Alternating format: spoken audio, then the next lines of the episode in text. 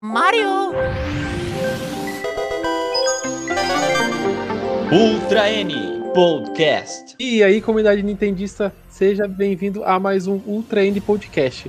Eu sou Daniel Rensober e quero ver essa batalha pegar fogo. Eu sou o Teus Jackson e eu tô muito curioso para saber o que, que vem pro futuro. Meu nome é Júlio Rodrigo e Deus nos livre de um Game Pass na Nintendo. Eu sou o Danilo Veloso e, cara, se a Nintendo trouxer uma caixinha de música, eu vou jogar dançando. Finalmente a nova geração está chegando. Depois de meses e meses de espera, a Microsoft e a Sony finalmente liberaram os próximos passos que darão rumo ao futuro em uma nova geração de consoles. Para quem está acompanhando, tanto o PlayStation 5 como o Series X e o Series S chega em novembro de 2020. Esses consoles é, eles trazem algumas mudanças em relação ao que a gente tem no mercado atual de consoles. Eu, eu, eu posso, acho que, apontar a questão de melhorias gráficas e a questão de, de trazer o SSD para dentro do universo de jogos para consoles. O que vocês que que que acham que esses consoles tra trazem de novo para o mercado? De início, o que é mais vendido é a questão do SSD. Que é o que vai ser o maior avanço, né? É o SSD e a questão de, de performance de chegar a, a 4K, no caso do Xbox Series X e o PS5, se eu não me engano, eles podem acima de 4K, mas esse eu não tenho tanta certeza. Que é algo incrível, mas o, o SSD que é, vai ser o melhor, né? Por questão de loading, essas coisas assim. A minha grande expectativa da nova geração é que finalmente o trailer que a Sony apresentou lá na E3 2005, 2006 sobre o Killzone finalmente seja executado no PlayStation 5. O Killzone foi, acho que, o grande jogo que a Sony trouxe na inauguração do PlayStation 4, né? Eu, eu imaginava que ela fosse fazer alguma coisa parecida agora nessa, nessa entrada de próxima geração. Mas, sem dúvida, cara, o adicionar alguns componentes como o SSD, cara, ele vai dar de fato uma outra pegada na forma em que as pessoas vão jogar e também na forma com que os desenvolvedores vão criar os seus jogos, porque você não vai ter, primeiro que você não vai ter mais a questão dos loadings, né? Você não vai precisar ter com aquele tempo de espera de loading. A gente sempre teve que instalar o jogo mesmo mídia física nos hardwares, né, da Sony e da Microsoft, né? A Nintendo, ela sempre conseguiu manter praticamente toda a biblioteca dela no, no, na mídia física sem precisar instalar, salve as atualizações, né? É, e eu acho que agora com o SSD, cara, a gente vai ter essa questão de poder gerar cenários maiores, mais realistas, com menos tempo de loading e essa questão da, da inteligência artificial também muito presente na renderização das coisas. Então, assim, o que eu, a minha expectativa para a próxima geração não é mais um salto gráfico é, grande como a gente viveu nos últimos, nas últimas décadas, né? A minha expectativa mais é, é ter uma imersão maior. E quando eu falo imersão maior, eu quero dizer que eu quero ter é, efeitos de partículas de cair o queixo, eu quero ter ali um realismo de, de, de som no, no headset, me trazendo ali de repente um medo de estar embaixo d'água ou alguma ação, uma explosão, algo que eu consiga é, ter ali uma imersão na, naquele jogo. Então, então essa é a minha grande expectativa para a próxima geração. É uma experiência e uma imersão maior. É, é só ver o, o, o, trailer do Ratchet Clank nas últimas apresentações da, da Sony, né, do PlayStation, que eles mudam de cenário, basicamente é quase que fases diferentes, tipo, você não consegue perceber nada de loading. Ele entra no portal, você vê, tipo, os efeitos de luzes, umas paradas assim, e já sai, já tá num outro lugar totalmente diferente, sei lá, tá numa cidadezinha, de repente tá numa, num lugar que tem cara de floresta, de repente, bum, você vai pro lugar, sei lá, de gelo e tipo, é um segundo, é muito rápido. Então é uma parada que é, é muito legal. É um, é um, sonho que eu tenho desde que começaram a ter loading no, nos videogames. Uma coisa que eu acho que não executaram nessa geração ainda foi um jogo de mundo aberto a 60 frames por segundo, né? Eu não sei se esse é o padrão. É, eu acho que é bem raro essa questão acontecer nessa geração. Acho que a maioria é resolução dinâmica, é uhum. 30 frames por segundo. Acho que seria interessante ver um, um, mundo com essas dimensões rodando nessa taxa de quadros. Outro jogo que Mas... faz também essa troca de, de ambientes de forma rápida é aquele Medium, né? Que, que a Microsoft também está trazendo, né? Ele tem aqui, é, é, aparentemente ele é um, ele traz uma pegada é, nos tempos atuais e, e rapidamente você consegue trocar para o ambiente no passado, né? Ele também traz essa mudança de cenários de forma rápida, né?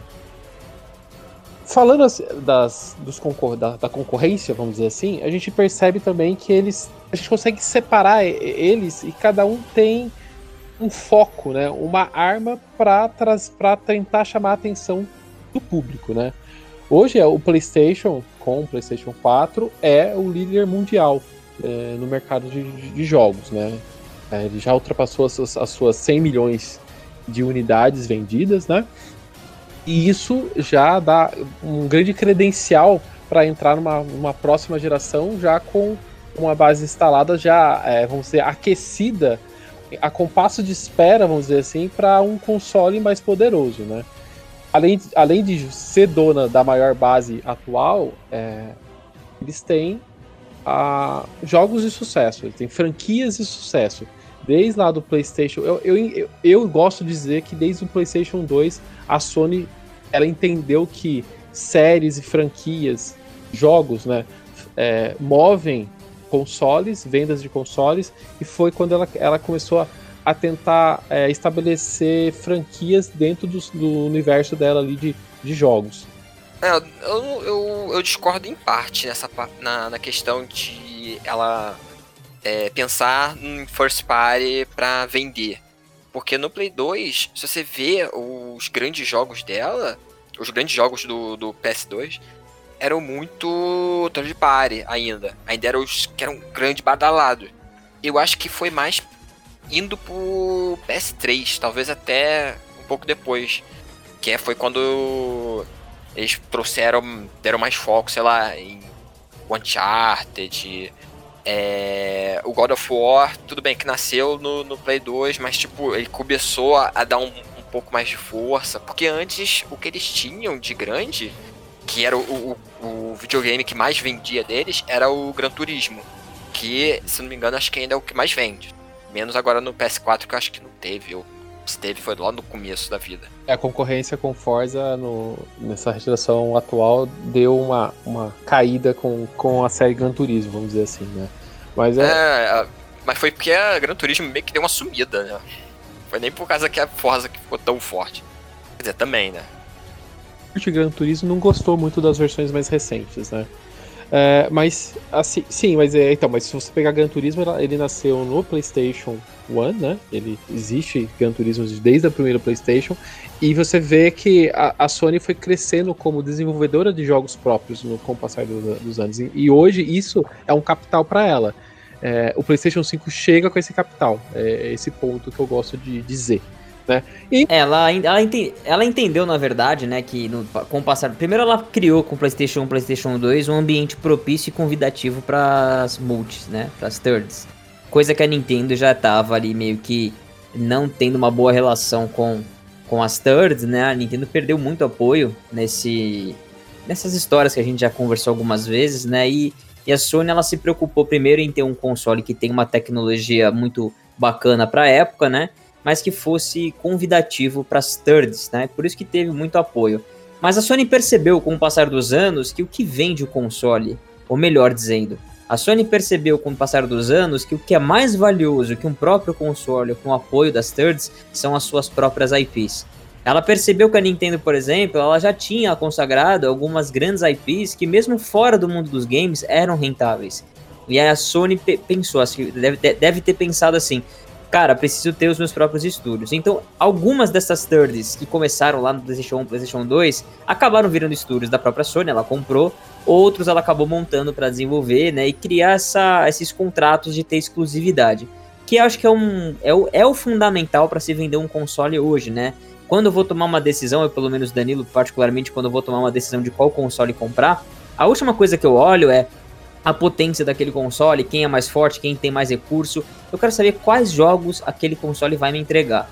E assim como a gente hoje assina um Netflix ou um, um Amazon Prime ou um Disney Channel, qualquer coisa que a gente vai assinar hoje, a gente está preocupado com o conteúdo é, que só aquele canal pode nos oferecer.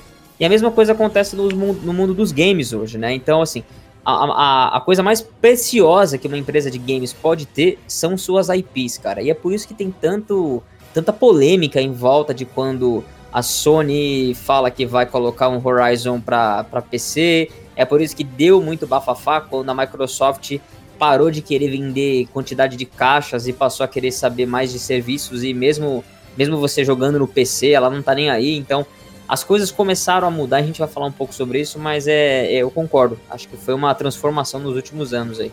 Eu acredito que um dos motivos pelos quais houve essa transição para produção de exclusivos é porque a partir da, do desenvolvimento de jogos em alta definição, ficou assim progressivamente mais raro que jogos third party sejam fossem exclusivos, né? Cada, mais, é, cada vez mais são lançados em, em diversas plataformas, a exclusividade é mais rara, então acho que houve uma, uma mudança assim, para o desenvolvimento de jogos first party por parte da Sony e de certa forma para a Microsoft também. Só que, que eu acho que a Microsoft com outro objetivo, né? Mais de inflar os jogos disponíveis para o Game Pass. Eu acho que até indo para o campo do, do Xbox e da Microsoft, eu entendo que sim, é, eles também identificaram que os exclusivos, essas franquias próprias, são importantes esse volume de, de estúdios que foram adquiridos pela Microsoft nos últimos anos são. O teu, você tem um número de quantos. É, quantos estúdios, eles compraram? É.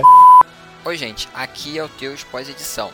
A parte a seguir é mencionada a quantidade de estúdios que a Microsoft tem. Porém, o podcast foi gravado antes da aquisição da Bethesda. Então, ela tem 23 estúdios no total. Eles têm 14 14 estúdios comprados, é isso? Isso, 14 da Xbox Studios. Legal. Tirando aqueles casos, tipo, sei lá, a Moon Studio, que faz o. O, o Ori, que uhum. eles só financiam algum estúdio para fazer um jogo. Com o passar, eu, eu entendo que a Microsoft identificou a necessidade dela ter franquias próprias, ela foi a mercado, adquiriu esses estúdios, com o dinheiro infinito que a Microsoft tem, ela adquiriu esses estúdios. São 14 estúdios que hoje estão embaixo da asa da Microsoft e que num futuro não muito longe a gente vai ter franquias próprias da Microsoft ali dentro do ecossistema dela. Então, é, em relação às armas do Xbox para essa nova geração, jogos exclusivos também vão fazer parte desse molho, né? Mas como um jogo hoje demora anos, 4 anos, 5 anos ou até mais para chegar a mercado, é, a gente ainda vai demorar um pouco para ver isso, é, ver, ver a luz disso. Né? Então, por enquanto, o que eu percebo é que a Microsoft, a Microsoft chega para a nova geração com duas armas: o Game Pass, que é um serviço que não tem como não elogiar, um custo-benefício extremamente legal para o jogador, né? E também a questão de preços do console. Apesar do Series X chegar ao, ao mesmo valor do PlayStation 5, ele terá uma versão mais barata, que, que não vai não tem a mesma potência da, ver, da versão X. Ele tem uma potência é, de 60% do console, do console, mas ele chega num preço extremamente convidativo, que é o preço de 299 dólares, que põe ele lado a lado ao Switch questão de preço é, é o mesmo. Tipo, não, não tem o mesmo público, assim, forte no, da questão de, de jogos. Mas com preço, para quem, sei lá, um, um, pai de família ou a mãe de família vai comprar para os seus filhos um videogame, eu imaginaria que esse seria uma grande oferta. Você chegar lá, ah, eu quero um videogame e o vendedor mostrar os dois e falar do Game Pass é um grande é uma grande oferta, né? Eu acho que a Microsoft, cara, ela quer sempre também. É, ela quer oferecer, assim, eu acho que o hardware da Microsoft, para ela, serve mais como. Ela tem um plus para te oferecer. Se você não quer montar seu PC, se você ainda assim quer ter um console ali, ou um hardware pronto, que você tira da caixa, liga na tomada e já quer ter acesso a toda a biblioteca e serviço da Microsoft, ela te vende uh, algumas opções de hardware, tá? É por isso que ela foi para a linha do Series S, que eu acho que vão ter outras versões, e ela tem a linha do Series X, que vão ter outras versões também. Eu acho que no futuro ela vai expandir essas duas famílias. A família mais humilde, para quem só quer ter ali um serviço e jogar mesmo em 1080p, de boa, e aquela galera que quer jogar com a melhor experiência possível, tá? E quando eu falo jogar, eu acho que a Microsoft não tem tanto esse negócio de, ah, meu exclusivinho só roda nas minhas plataformas. Não. Tanto que a gente tá vendo até o Ori, o Ori in the Will of Wisps também, vindo pro Nintendo Switch. É. Então ela leva muito das suas franquias para as outras plataformas e para PC para você rodar no Windows 10. O que ela quer? Ela quer ser uma plataforma de serviço. Então eu acho que ela tá no caminho certo para isso. Eu só não sei se a galera tá preparada para consumir esse tipo de coisa. Mas o dia que a galera começar a abraçar isso, eu acho que ela vai ser pioneira. Ainda mais agora que ela vai começar a colocar o Game Pass junto com o xCloud na, na mesma assinatura e ainda por cima agregando jogos da EA, pelo que eu tava vendo. Então, cara, só tá Isso. expandindo isso. Tá ficando uma coisa absurda, entendeu? Então, o cara que só quer comprar uma caixa com um poderio enorme, não fazer o que o meu irmão tá fazendo agora. Meu irmão tá gastando quase 10 mil reais num, num PC pra poder jogar as coisas. Tem gente que não gosta disso. Não quer montar PC, não quer configurar, não quer ficar tunando jogo a jogo. Não tem Não entendi- quer o ficar- entendimento, né, disso, né? É, não tem exatamente, às vezes o know-how, o tempo pra ficar fazendo isso. O cara quer tirar o negócio da caixa, ligar a tomada e acabou. Pra esse cara, a Microsoft oferece os seus consoles e ainda por cima te oferece um serviço excepcional, que pra mim é o melhor serviço do mercado hoje, é o mais completo pra ela, tá?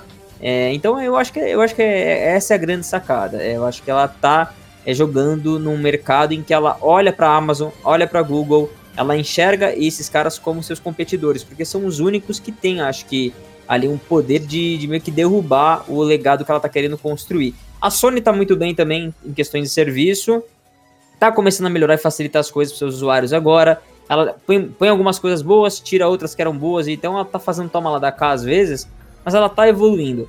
Agora, quem precisa evoluir muito em questões de serviço é a Nintendo, na minha opinião. Então eu É. acho que essa briga na próxima geração de serviços, é, acho que se a Nintendo não fizer alguma coisa aí no futuro em breve, eu acho que as coisas vão começar a ficar ruins pra Nintendo. Eu espero que ela vá colocar Nintendo 64 e outros consoles em breve aí, com seus emuladores já confirmados com o último Super Mario 3D All Stars.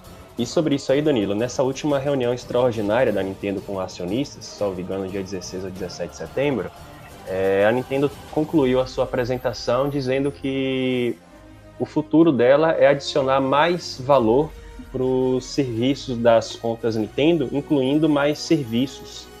Que ela mencionou isso expressamente. Eu espero que seja também a, a inclusão da, da família Nintendo 64 e talvez até GameCube aí no, no Nintendo Switch Online, porque com certeza seria ela, a gente precisa muito preservar esses clássicos que estão presos aí em, em 240p ou menos na, na história. Não, eu até entenderia se eles trouxessem só retrocompa- retrocompatibilidade, igual o da Microsoft. Você pode jogar tudo desde o do primeiro Xbox no, no Xbox One. Tem tudo lá, você pode jogar todos os jogos deles. Seria uma parada interessante. Tipo, a Nintendo tem todos os jogos lá no, no, nos, seus, nos arquivos dela pra poder trazer é tranquilo. E olha como a Sony foi genial. Quando ela fez a última apresentação do console dela, eu tinha entendido que quem paga PSN no PlayStation 5 poderia jogar alguns jogos selecionados de forma retroativa se você é assinante. Ou seja, eu comprei um PlayStation 5, eu pago a PSN e, ele me- e ela me deixa, a Sony me deixa jogar no PlayStation 5 jogos que eu, Danilo, já comprei no PlayStation 4. Aí depois eu fui vendo as paradas, o que já seria legal, diga-se de passagem, né? Eu sei que retrocompatibilidade devia ser de graça, mas beleza, ela tá, ela tá mais um. tá, tá trazendo um, um valor agregado num serviço que praticamente todo mundo assina hoje pra jogar online, enfim, né? Mas, cara, olha, olha, olha o que ela, olha onde ela vai. Depois eu fui ver e parece que eu tinha entendido errado. Aí eu fui perceber que algumas pessoas estavam falando que quem assinar a PSN no PlayStation 5 vai poder jogar esses jogos de forma retroativa no, no PlayStation 5 sem precisar ter comprado ele. Isso. Parece que vai Uhum. ser uma biblioteca que ela vai te dar do PlayStation 4. Ela, ela tá falando assim pra você: compra o PlayStation 5, você É um ainda vai Sony jogar de cara todos os meus melhores jogos da base do, 6 do P- 64. Todos os meus jogos. Todos os meus melhores jogos do, do PlayStation 4 no PlayStation 5, cara. Isso é genial, cara. Genial. É como se fosse um Sony Pass, né? Você, você, Isso. você vai É pagar tipo o a preço- Nintendo. É tipo a Nintendo fazer assim, ó. Galera, comprem um Nintendo Switch e todos os jogos do Wii U você vai poder jogar de graça no Nintendo Switch. É tipo isso. Entendeu? Uhum. É, é tipo. Ela, e não Pagando- vender por 70 dólares de, de novo a versão deluxe. Ela fez isso. Até ligando isso que vocês estão falando de muito de serviços, é, a nova geração é, ela vem calcada em serviços. Eu Acho que isso é, é um caminho sem volta. Os novos consoles, eles, se você for olhar é, na loja, os consoles chegam com poucos títulos, é, vamos dizer, exclusivos para a nova geração, né? A maioria são é, portes, vamos dizer, são é, lançamentos é, combinados com a geração atual e a- e a próxima geração. Cross-gen. Cross-gen, exatamente. É, então, a, a gente não tem, vamos dizer assim, a nova geração chega sem o peso de jogos que são exclusivos para essa geração. Você não tem muita necessidade de ter aquele console específico para jogar aquele jogo, porque você o, o- esse jogo vai rodar também no console de- dessa geração. Então, eu tô, que eu vejo que usar esse, a questão serviço acaba sendo um, um fator determinante também na sua escolha, né? Eu vou para cá, eu vou para lá. Qual é o serviço que eu vou escolher para eu ter mais acesso a jogos? Então eu tô vendo que isso é uma, uma cartada que ambas as empresas estão usando, mas que a Nintendo ainda não. A Nintendo continua presa, vamos dizer, no modelo tradicional de venda de jogos e consoles, né? A Nintendo continua focada em suas franquias, é, cada vez mais você vê ela usando essas franquias. A gente até vai falar um pouco mais sobre isso mais adiante, né? Mas você vê ela usando muito mais é, Mario, usando muito mais a franquia Zelda. A gente vai ver agora trazer Pikmin de, de novo pro, pro console. Então, isso, as franquias, ela tá fazendo muito uso delas. A questão de preço ainda é um console, o console acessível, mesmo com o Series S chegando, a gente também tem o, o Lite no mercado, que é 100 dólares mais barato, ou seja, se- com 199 dólares você tem um Switch Lite para você jogar, né? E a portabilidade, queira ou não, isso é um diferencial. Você não consegue levar um Uhum. PlayStation 5 ou um Series S, X para cima e para baixo. Isso é um diferencial que muitos, muitas pessoas que não gostam da Nintendo diminuem, mas quem tem o Switch ou quem quer, quem quer ter o Switch sempre fala que, que isso é um diferencial e que é muito legal você conseguir jogar jogos de gra- grandes em qualquer lugar, em qualquer ambiente. O- a parte de portátil é um grande diferencial mesmo, porque eu comprei por isso. Eu sempre vou com o portátil porque eu quase não, não tava pisando em casa. Era trabalho, faculdade, então eu jogava quando tinha tempo. E quando eu tinha tempo era entre o caminho da, de casa pro trabalho, de casa pra faculdade, de faculdade pro trabalho. Era sempre nesses questões de tempo, num, num tempo de espera. Então dá pra jogar um pouquinho aqui rapidinho, alguma coisa. É um diferencial pra quem tá sei lá, tá trabalhando muito, tá na faculdade, tem uma vida assim de corrida pra lá e pra cá. Em relação a esse modelo de serviço, vocês acham que o serviço pode afetar a Nintendo de alguma forma? Esse serviço do Game Pass pode afetar a Nintendo agora, já nos próximos meses? Eu acho que o Game Pass ele afeta principalmente uma empresa, que é a própria Microsoft, porque para mim está bastante claro que a Microsoft reduziu é, é, substancialmente o, o- o orçamento da grande maioria das suas franquias para caber dentro da remuneração que ela tem com o Game Pass. Inclusive, é, um CEO lá da Sony, recentemente, quando perguntado sobre a possibilidade de aplicar um serviço parecido no PlayStation 5, ela disse: não, os nossos jogos são feitos é, são produções é, é, duradouras, são, de, custam bastante para ser desenvolvidos e isso não é compatível com o nosso modelo de negócios. E acredito que também não é compatível com o modelo de negócios da Nintendo.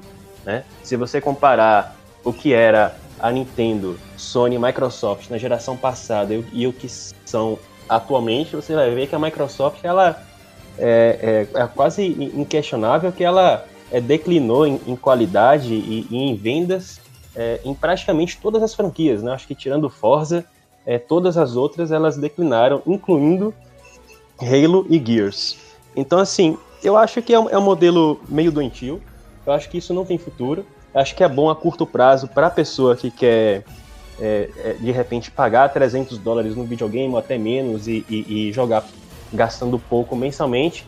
Mas eu não acho que isso a longo prazo ele corresponde aos nossos anseios de jogos com, com produções assim bem feitas, jogos que a gente vai se lembrar daqui 20 anos a gente vai estar comentando dele, sabe? Eu acho que a Microsoft é simplesmente renunciou essa sua ambição de criar jogos épicos e memoráveis. Discordo e concordo em parte. Que, por exemplo, tem vários jogos que eles fizeram que são basicamente jogos de serviço, né? Tipo o é, Sea of Thieves. É um jogo que, sei lá, daria para ser um jogo vendido barato ou de graça que você só fica lá jogando, fazendo os eventos, se eles botarem coisa para vender lá dentro. Tem várias questões. Aquele, o Bleeding Edge, é, é semelhante a um, um, a um Overwatch, que é um jogo de, de heróis, que de times, um luta contra o outro. São jogos que basicamente são para você... Não precisa ser um jogo super caro para ser vendido. É um jogo que você vai lá e vai, vai ficar no seu console, você vai ficar jogando um milhão de vezes, porque não tem fim. Então se torna algo lucrativo. É, é, eles vêm mais por questão de, de base instalada de, de pessoas jogando. E eu acho que a parte que eles vão ganhar bastante é na, na questão de jogos terceiros. Porque lá tem muitos jogos que são de outros estúdios que. Pá, jogos é, AAA, jogos indies que tem lá, a pessoa vai, experimenta e. Ah, sei lá, gostei, joguei, zerei e apaga isso aí, o dinheiro ainda continua indo para a Microsoft. Porque eles estão pagando o serviço. Então ainda acho que dá para pagar todo o orçamento.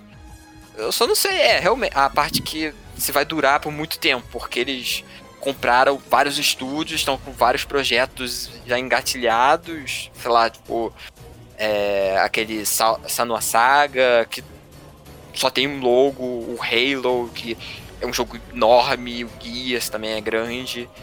Mas, e alguns outros jogos que são menores. Aí eu não sei como é que eles vão fazer o orçamento desses estúdios. Espero que dê o dinheiro, né? Que eu gosto de falar é que a Microsoft usou o serviço para se manter relevante na, na, na, geração atual, né?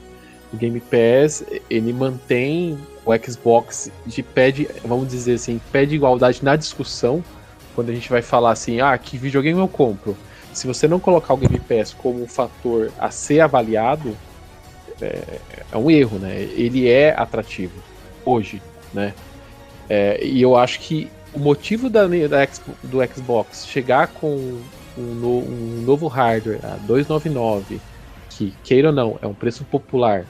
A gente tá falando de fora é, de mercado, tá, gente?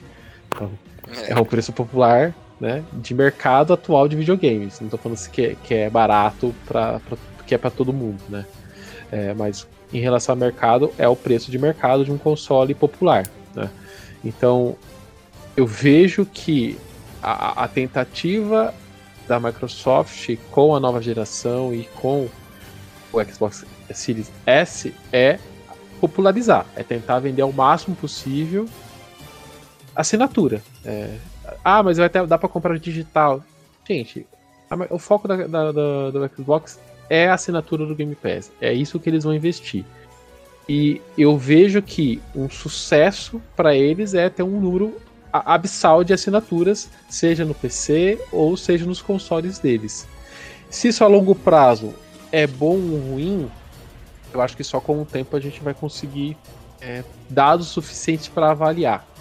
Se isso é bom pro jogador, com toda certeza é. Mas é isso que o Júlio falou. Do ponto de vista de desenvolvimento, até que ponto ela, ela vai amarrar o desenvolvimento dos jogos grandes? Até que ponto ela vai falar assim: ah, não, você pode ir só até aqui. Você não pode é, passar além disso, né? Isso me preocupa também. A minha, a minha observação é a seguinte: eu não tenho um PlayStation 4, mas eu sei que mesmo nesse ano que o PlayStation 5 será lançado, é, a plataforma anterior teve diversos exclusivos lançados e, paralelamente, a Sony conseguiu, de certa forma, dar um, uma line-up interessante no PlayStation 5, pelo menos em relação a, a, a Demon Souls, que, é, que é, um, é, um, jogo bacana. Agora, é, a Microsoft pegou o seu Halo, adiou, sabe-se lá para sabe-se lá para quando, e não tem um jogo que justifica a compra da, do Xbox, do novo Xbox, a, a não ser o Game Pass. Por que, que a, a, a Microsoft é, tirou o desenvolvimento de Scalebound da tomada, por exemplo? Porque todo mundo está em ascensão em termos de, de, qualidade de software, exceto a Microsoft está em, em, declínio, entendeu? Eu acho que já existem algumas evidências de que o Game Pass está levando a Microsoft para irrelevância em termos de software. Uma empresa que fez grandes jogos no, no Xbox 360, no Xbox One é muito diferente.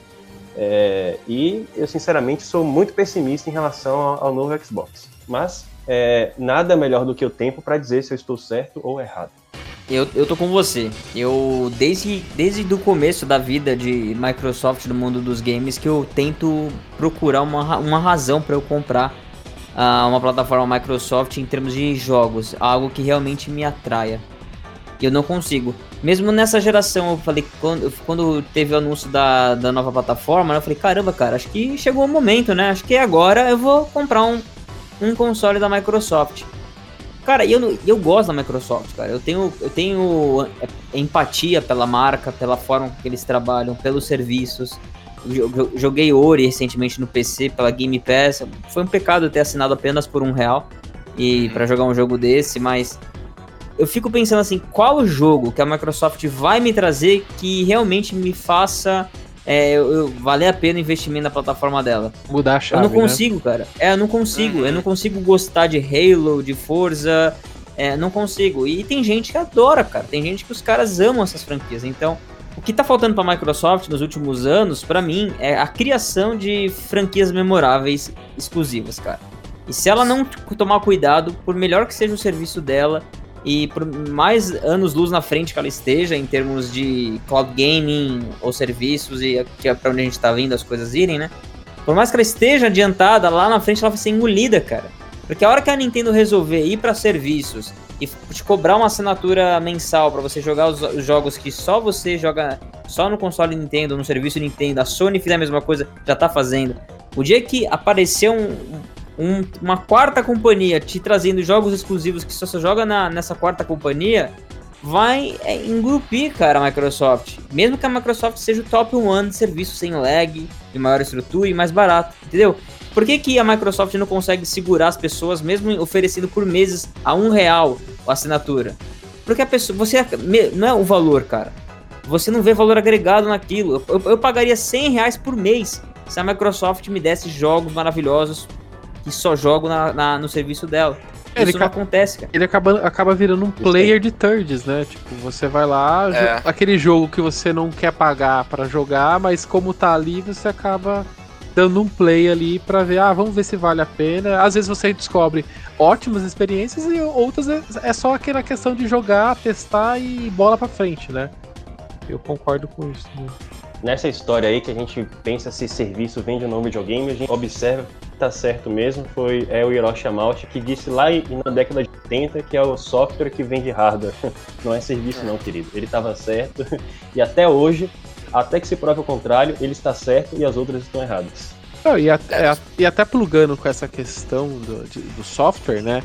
A gente também consegue ver como a Nintendo, mesmo no momento que ela tem que bater de frente com os anúncios da nova geração, a gente consegue ver ela chamando a atenção para si é, com o software, né?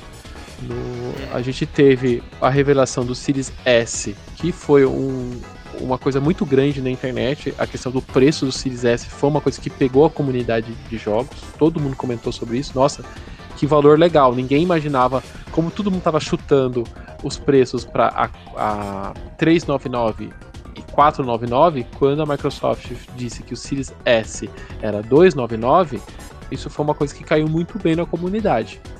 Só que ao mesmo tempo que isso caiu muito bem na comunidade, a Nintendo, no, é, horas depois, ela dropou o Hyrule Warriors Age of Calamity. Foi no mesmo momento.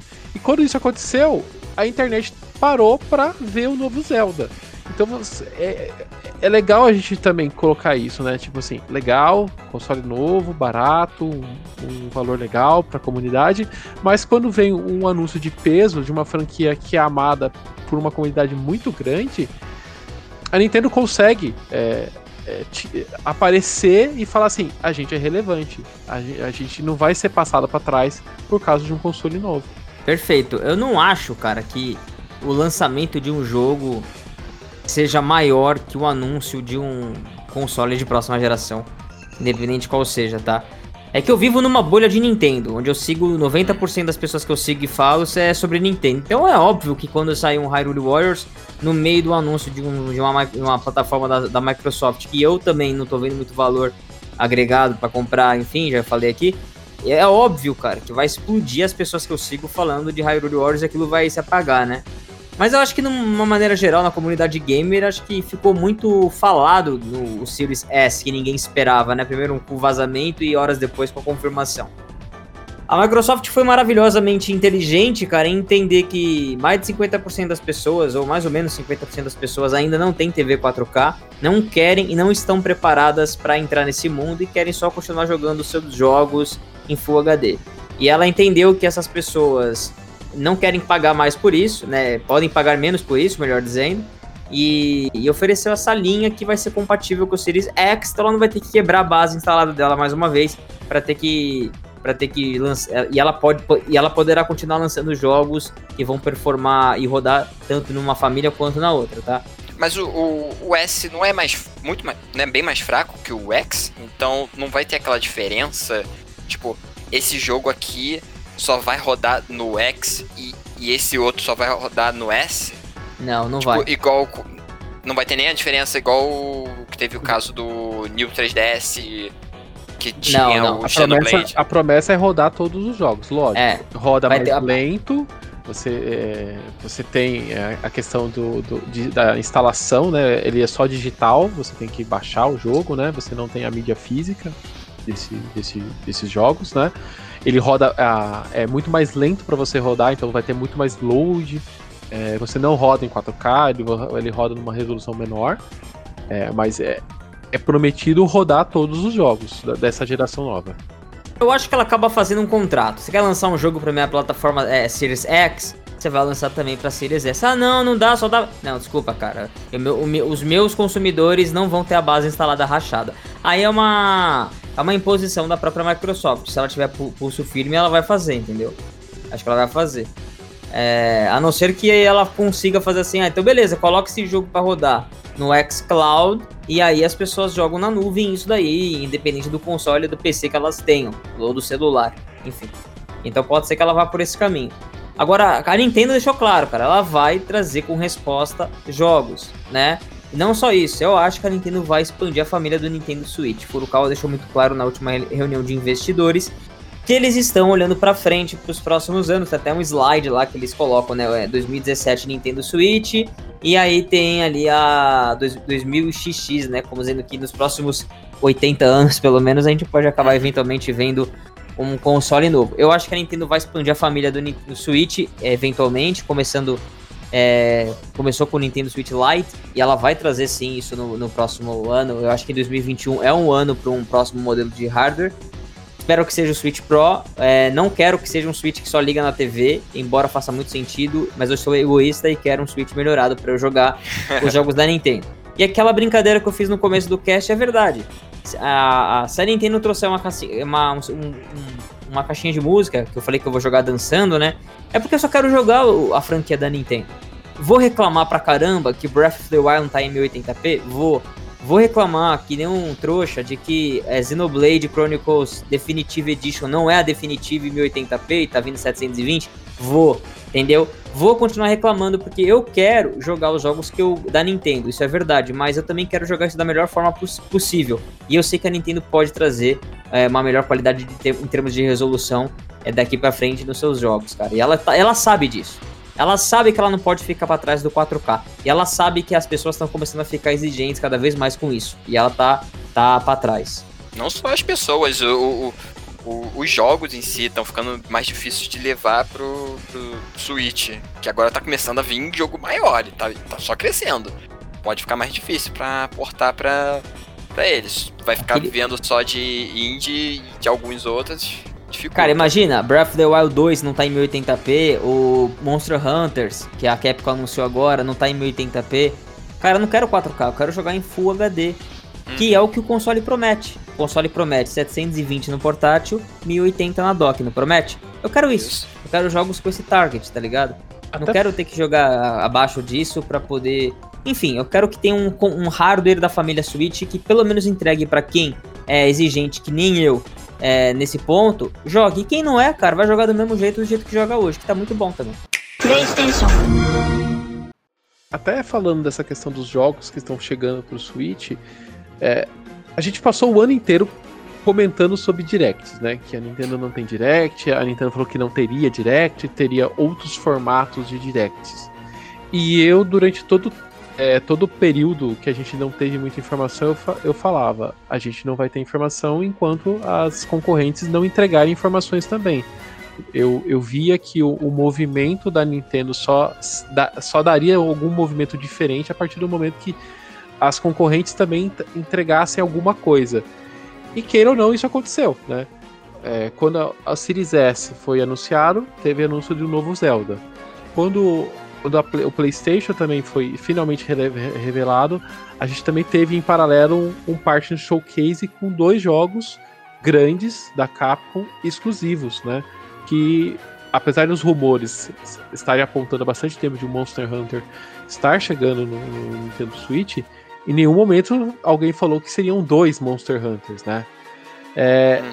Vocês acham que essa, essa estratégia foi totalmente pensada pela Nintendo ou foi isso foi tudo foi acontecendo por causa de motivos de pandemia, por, de motivos de, de numa nova forma de estratégia para é liberar seguinte, essas informações. Em relação a Monster Hunter, ela é uma das franquias mais importantes do Japão atualmente. Eu acho que se você levar em consideração as vendas dos últimos jogos, você tem ela é, alinhado com Animal Crossing e Super Smash Bros. seguramente no top 5 das franquias mais importantes.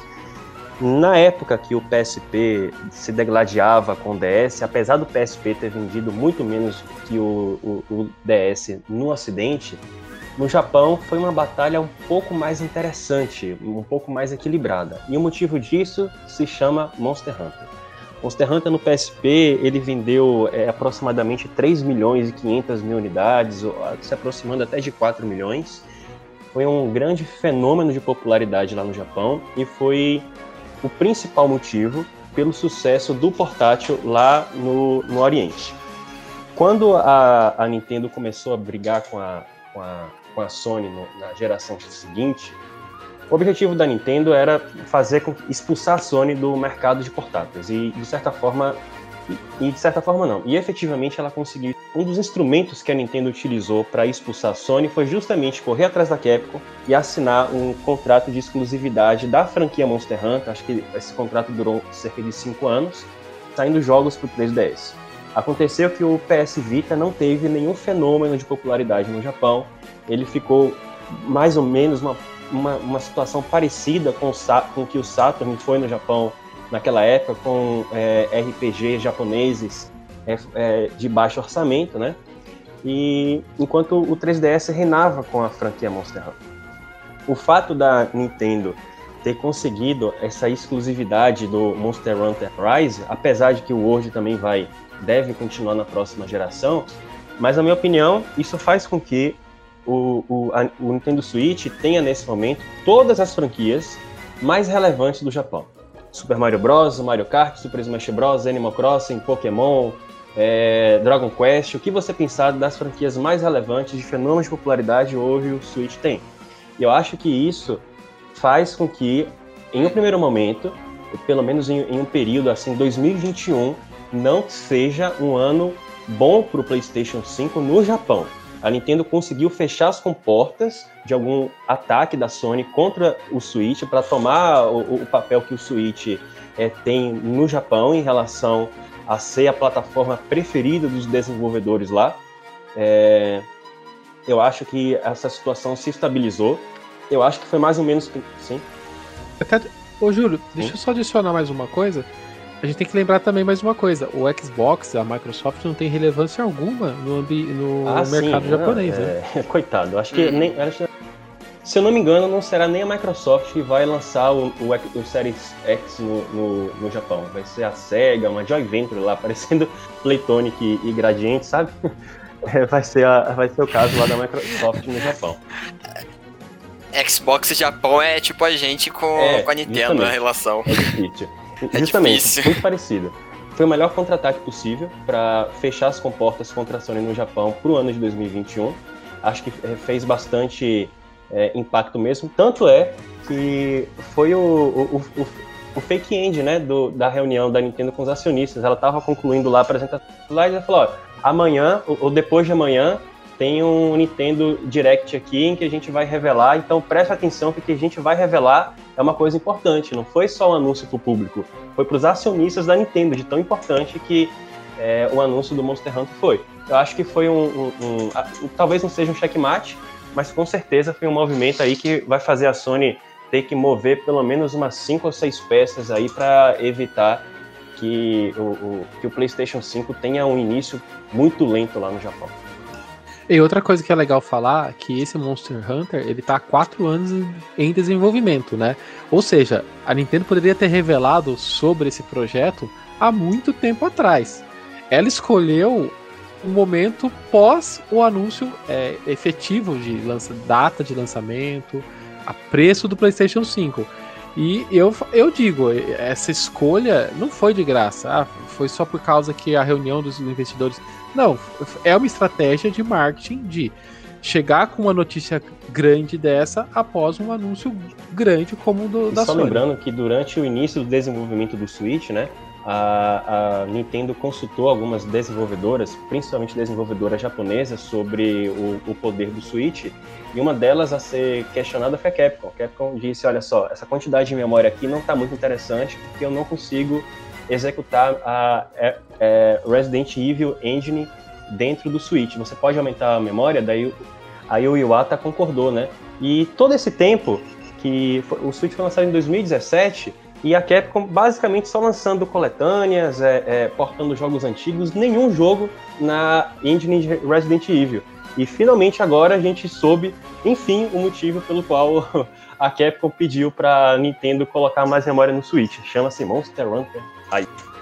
Monster Hunters é a franquia mais rentável da Capcom hoje, isso não tem dúvida disso. É, em 2017, acho que já tinha, eles já de- tinham declarado isso já.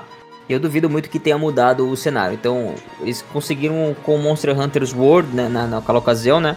Chegar no, no, no, no topo histórico de rentabilidade da história da Capcom, cara. E eles têm um legado e eles devem muito para os portáteis da Nintendo, né? Que foi onde se consagrou mesmo. Então, eu, eu, eu, tinha, eu tenho certeza que esse jogo já estava em desenvolvimento antes mesmo do, do Switch ser, ser anunciado, cara. Pelo menos a intenção de se fazer os jogos. Eles já tinham já essa visibilidade que eles queriam fazer o Monster Hunters dedicado para o Nintendo Switch. A Capcom não ia deixar essa plataforma é, com isso a, a desejar, né? E, cara, foi uma surpresa também o Stories. Eles conseguiram fazer uma overdose ali nesse anúncio. E eu, eu gostei muito, eu gostei muito do, do trabalho, assim, de ter feito um jogo exclusivo pro Switch, que eu acho que é o que as desenvolvedoras deveriam começar a fazer agora que o Switch tá com uma base instalada que se justifica fazer esse tipo de coisa, né? Fazer jogos exclusivos para o Nintendo Switch, pensando no hardware do Switch, nas funcionalidades do Switch, nas capacidades do Switch, aproveitando o máximo que ele pode oferecer e na medida certa. Então eu tô muito feliz com esse Monster Hunters que foi pensado pro Switch tenho certeza que vai alavancar muitas vendas e que a Nintendo vai trazer bundle de, de vendas também para de Monster Hunters, Os cara. bundles E- são maravilhosos. Todo- né? sim, Todos sim. os outros Monster Hunter, Monster Hunter teve bundle, então esse aí é só esperar o, o anúncio do bundle. Já abre a poupança aí, gente. Continuando uma estratégia que a gente vê a Nintendo já é, focada já lá no começo dos anos 2000, que é de expandir a população gamer dentro dos seus consoles, a gente continua vendo esses passos sendo, sendo dados dentro do universo do Switch e também um pouco por fora, né? É, na, na última reunião com acionistas, a Nintendo trouxe que é- essa estratégia vai continuar sendo é, expandida. Quatro pontos são, são o foco dela nos próximos, é, nos próximos meses, né?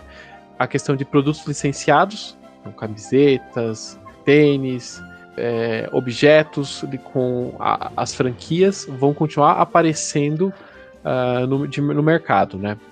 A questão do parque temático, que é uma coisa que já deveria tá, estar rodando mais, mais a fundo, né? Devido à pandemia, é, não aconteceu, mas está, continua evoluindo. É, o parque temático no Ocidente também continua é, nos planos de, de, inauguração. Então, isso é outro ponto que vai continuar é, no, nos seus planos. Conteúdo visual, que até foi uma surpresa é, um pouco para as pessoas, né? É, o conteúdo visual, quando a gente fala, é a questão de vídeos, é, filmes e animações. Dá multimídia. Multimídia, exatamente. Dá a entender que o filme do Mario é só o primeiro disso, que isso vai, vai se expandir, né? Ela quer fortalecer ainda mais as suas marcas e fazer elas migrarem é, para usar os seus jogos e hardware. Né? Então é, a gente vê que ela vai usar esses, essa, essa estratégia de, desses é, objetos e, e experiências fora dos videogames para trazer mais jogadores para dentro do videogame. Né? Em relação à parte de multimídia, a gente tem a questão do filme do Mario, como eu disse, né, que o Shigeru Miyamoto está acompanhando o desenvolvimento, né? É, mas o que, que vocês esperam que a Nintendo traga em relação a, a esse conteúdo visual? Hum, questão multimídia. Teve um boato aí que eu, que eu vi recentemente que o Ai, eu esqueci o nome do ator. É o que faz o, o Homem-Aranha. Ah, não, nem, não, não fala isso, não, pelo amor de Deus. Isso aí é. Claro, ué, mas é. Ah, ué. não. Pode ser que exista Nossa. aí. Embora eu não curta, porque eu acho que uma série, um filme de Zelda não ficaria legal usando um Link. Porque o Link. Todos os jogos ele é o herói mudo. Ia ser muito esquisito você ouvir ele falando num filme ou numa série. Então, Provavelmente deve estar tá vindo aí, né? Embora eu acho que deveria ser feito, sei lá, um, uma história não contando a história de um jogo, sei lá. Vai fazer um filme ou a série que a temporada é, é o Ocarina of Time. Aí começa com a nave chegando lá para chamar o Link, aí o Link não ia querer essa história, é, sei lá, inventa uma história que pode ser abordada nos períodos que que é antes da história, ou o que aconteceu depois em, em Hyrule, de, depois do jogo, com outros personagens, que aí sim fica mais tranquilo de você ver outros personagens falando, sei lá, uma história da Zelda, uma história do rei, uma do Ganon, poderia ser usado. É, tem questões de animações também, porque tem bastante animações sendo feitas de jogos Pode ser que eles entrem em parceria com algum estúdio de animação, fazer, sei lá, um estúdio. Pode ser ocidental ou japonês mesmo, fazer um anime. Que seria algo bem interessante. Eu imagino que esses aí são algo que vai chamar um público muito grande, porque são coisas que chamam muita atenção. Em relação a essa expansão visual da Nintendo, um ponto que eu gostei muito de ver lá nos slides do Kawa é que ele disse que essa, essas novas aventuras da Nintendo devem respeitar a individualidade de suas marcas, ou seja, é, nada de Super Mario Bros. É, ser ambientado em uma Nova York pós-apocalíptica.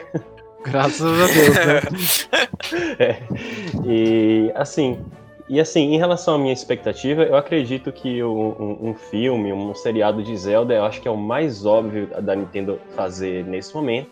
No entanto, eu gostaria muito de um filme do Metroid. Eu até brinquei que se a Nintendo fizer um filme do Metroid e colocar o Ridley Scott como diretor, vai ser um, um, um verdadeiro retorno às origens, né? Já que o, o, o, Alien, o oitavo passageiro, foi uma das inspirações para o desenvolvimento de Metroid. Cara, imagina se a Nintendo faz um, uma série no Netflix, de fato, só contando ali uma história sem link. Não precisa ter link. Conta a história ali é, entre o Link ter ficado criança e o Link ter chegado adulto com a ascensão do Ganondorf em Ocarina of Time. Conta só aquele trecho. Sempre e... imaginei essa história. Exatamente, coloca um monte de referência ali do jogo. Eu não quero nada direto. Eu não quero, eu não quero ver nenhum jogo da franquia representado em filme. Eu quero viver um universo ali para é, um universo, o mesmo universo, só que histórias paralelas, entendeu? Então, sei lá, cara, pode terminar até a série com o Link acordando com a Nave, tá ligado? Um negócio assim. Então, tipo, contar assim, ou a queda do, do de Hyrule, né? A queda das deusas, alguma coisa nesse sentido, acho que seria incrível. E eu não vou chegar também enquanto não ver um filme da Samus Aran, cara. Eu, eu, queria muito que a Capitã Marvel, aquela atriz que interpreta a Capitã Marvel, esqueci o nome dela. Larson. Isso, eu queria muito, muito que ela fizesse a Samus Aran e que a gente visse ali uma história completamente diferente também. Na verdade, eu gostaria de ver a Samus Aran é, contando a história de como ela nasceu, por que ela foi treinada, até ela se tornar realmente a, a, a caçadora ali, né? Então, eu queria muito ver essa, esse background da Samus Aran sendo contado com flashbacks, enfim. E no final, de novo, a gente termina a série com ela vestindo a armadura e dando uns tiros de blast nos inimigos. Uhum. acaba, não preciso de mais nada. O que imaginei pra Zelda seria um, um, um, uma- um filme ou uma série ambientada na Hyrule antes do dilúvio de Wind Waker. Poderia, daí termina com todo mundo lá é, é, é, e terminaria com a grande inundação. Eu acho que pra Zelda serviria um formato de série ou. Não sei se vocês já viram. É.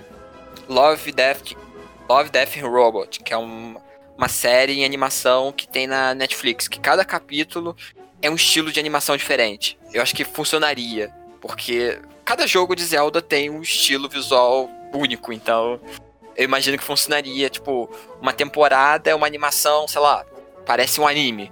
Aí numa outra temporada conta outra história que parece aqueles estilos de animação da Cartoon Network, meio calarte. Aí tem um outro que parece aquelas animações mais antigas, daqueles caras grandão. Cada temporada ter um visual novo e contando um pedaço de uma linha do tempo.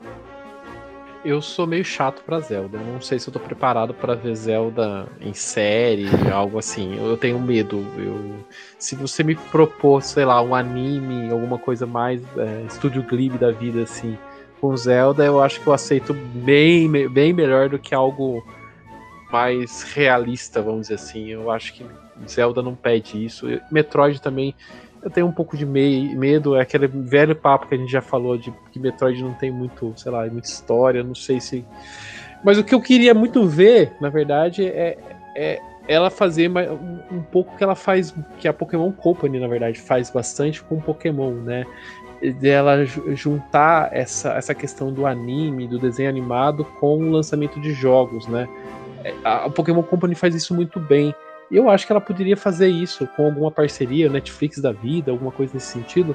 Poderia casar muito bem, sei lá, principalmente um Splatoon, sei lá, um Splatoon novo que, que saísse e saísse acompanhado de um, de um desenho animado.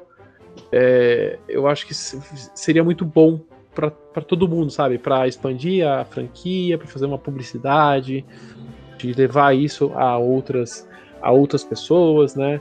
Atingir um público mais novo eu gosto muito desses passos dela para esse, esse tipo de conteúdo. É, vamos esperar para ver o que, que vem dessa parte, né? Mas até é, explorando mais essa questão de estratégia, o último ponto que ela ci- citou na sua reunião foi a questão de estratégia de jogos para o mobile, né? Isso é um ponto que esse ano foi muito comentado na, na comunidade. Ah, a Nintendo vai deixar de fazer jogos para celular, né? E a gente até fez um programa especial sobre esse assunto, é o episódio 6. Quem não ouviu e quem não assistiu, a gente vai deixar o link na descrição. Vale muito a pena vocês entenderem os motivos da Nintendo estar no universo dos smartphones. E ela vai sim continuar no universo dos smartphones, pois existe uma estratégia. A gente não vai se alongar muito aqui, porque a gente tem mais de uma hora e meia lá de, de conversa sobre isso, né? Então eu acho que ela tá muito mais completo do que a gente abordar esse assunto aqui. Então a gente vai deixar o link, depois vocês vão lá e ouvem esse programa que ficou bem legal. E, e finalmente, em relação aos planos para o futuro, a apresentação da Nintendo termina dizendo que me- o investimento em tecnologia seguirá o DNA da Nintendo. Ela pretende alocar as pesquisas de tecnologia que podem se tornar uma fonte de diversão. Ela quer garantir também que conteúdos novos e inovadores complementem a adoção de novas tecnologias e utilizar essas novas tecnologias cuidadosamente através de parcerias com colaboradores.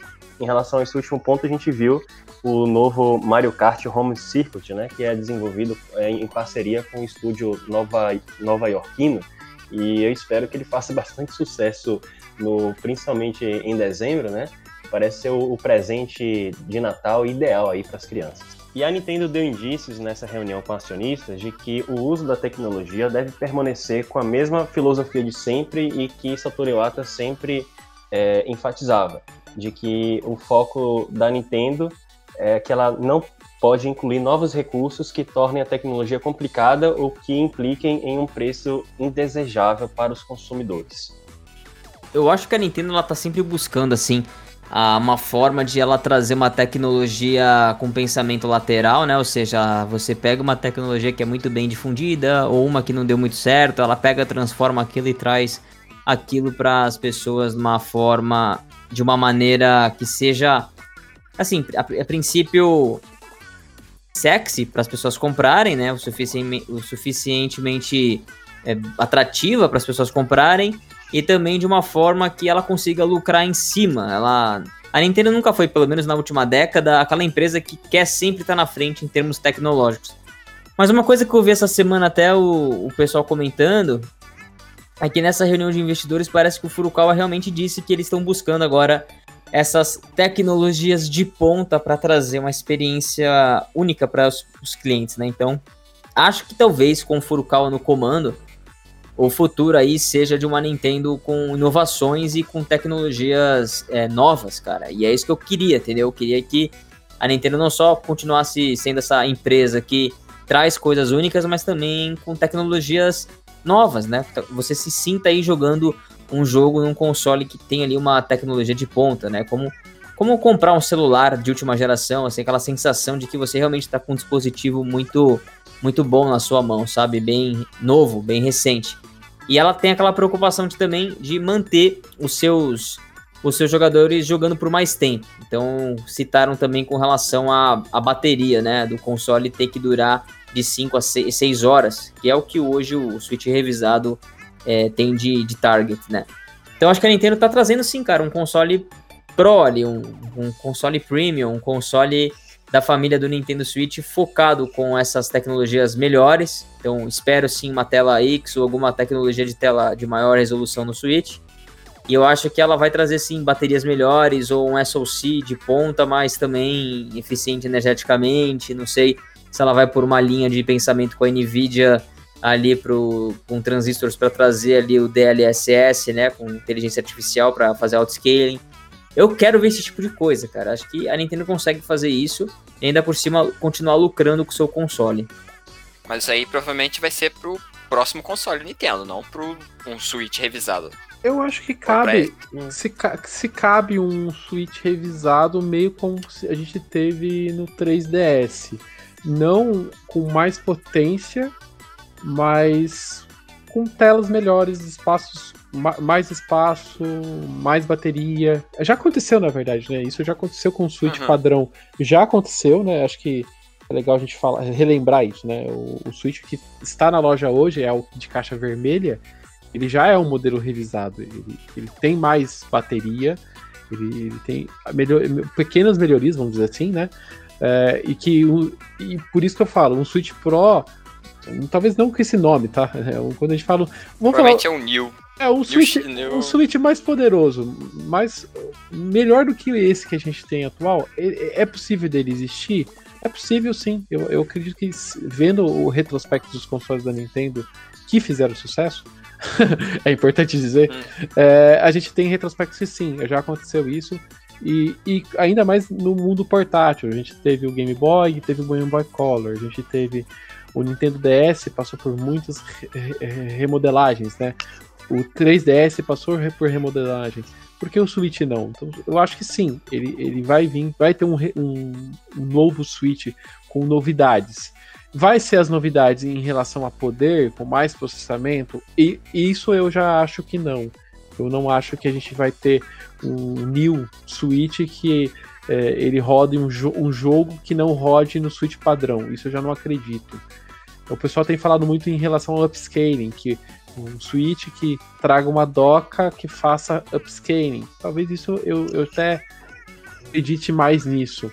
Mas um Switch que faça 4K? Não, isso eu já não acredito. Eu, eu também acredito que poderia vir um, um, um dock que tivesse alguma função para dar um, um upscale. Isso eu acharia até interessante. Tipo, ah, aumentar um pouco o processamento ou o gráfico e tal.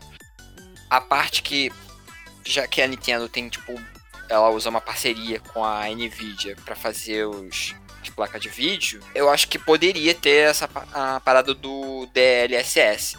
E principalmente agora que a Nvidia comprou a outra empresa que faz processadores para celular, mobile, essas coisas assim, que eu acho que funcionaria muito bem com uma, sei lá, um, em vez de um New Switch, sei lá, o Super Switch, o Switch 2, Switch U, não sei o nome. Switch o, U. que seria o, né? ou seria o sucessor, o sucessor dele. Eu acho que poderia O dar Switch uma 64. seria uma parada interessante, tipo, o próximo console, a próxima geração de Nintendo, eles aproveitarem essa parceria pra conseguir dar uma, uma melhorada. Porque, eu não, sei lá, não imagino a Nintendo fazendo, sei lá, 4K, 8K, não sei o que. Então ela usaria uma inteligência artificial. Eu acredito, eu, esse aí eu já acreditaria. O que eu acho interessante é que se a Nintendo realmente tivesse hardware intermediário aí para ser um- um- uma nova versão do Switch, é, quanto mais tempo ele conseguir durar, é, melhor o sucessor do Switch. m- Com mais, mais tecnologia, o efetivo sucessor do Switch terá, né? Então, eu acho que realmente é, é- é importante que ele faça essa plataforma de transição para que o, o sucessor efetivo dele consiga se equiparar mais ao poder do PlayStation 5 e do novo Xbox. Ah, lembrando que a gente está caminhando para o quarto ano do Switch. O- normalmente um, cons uma- um console.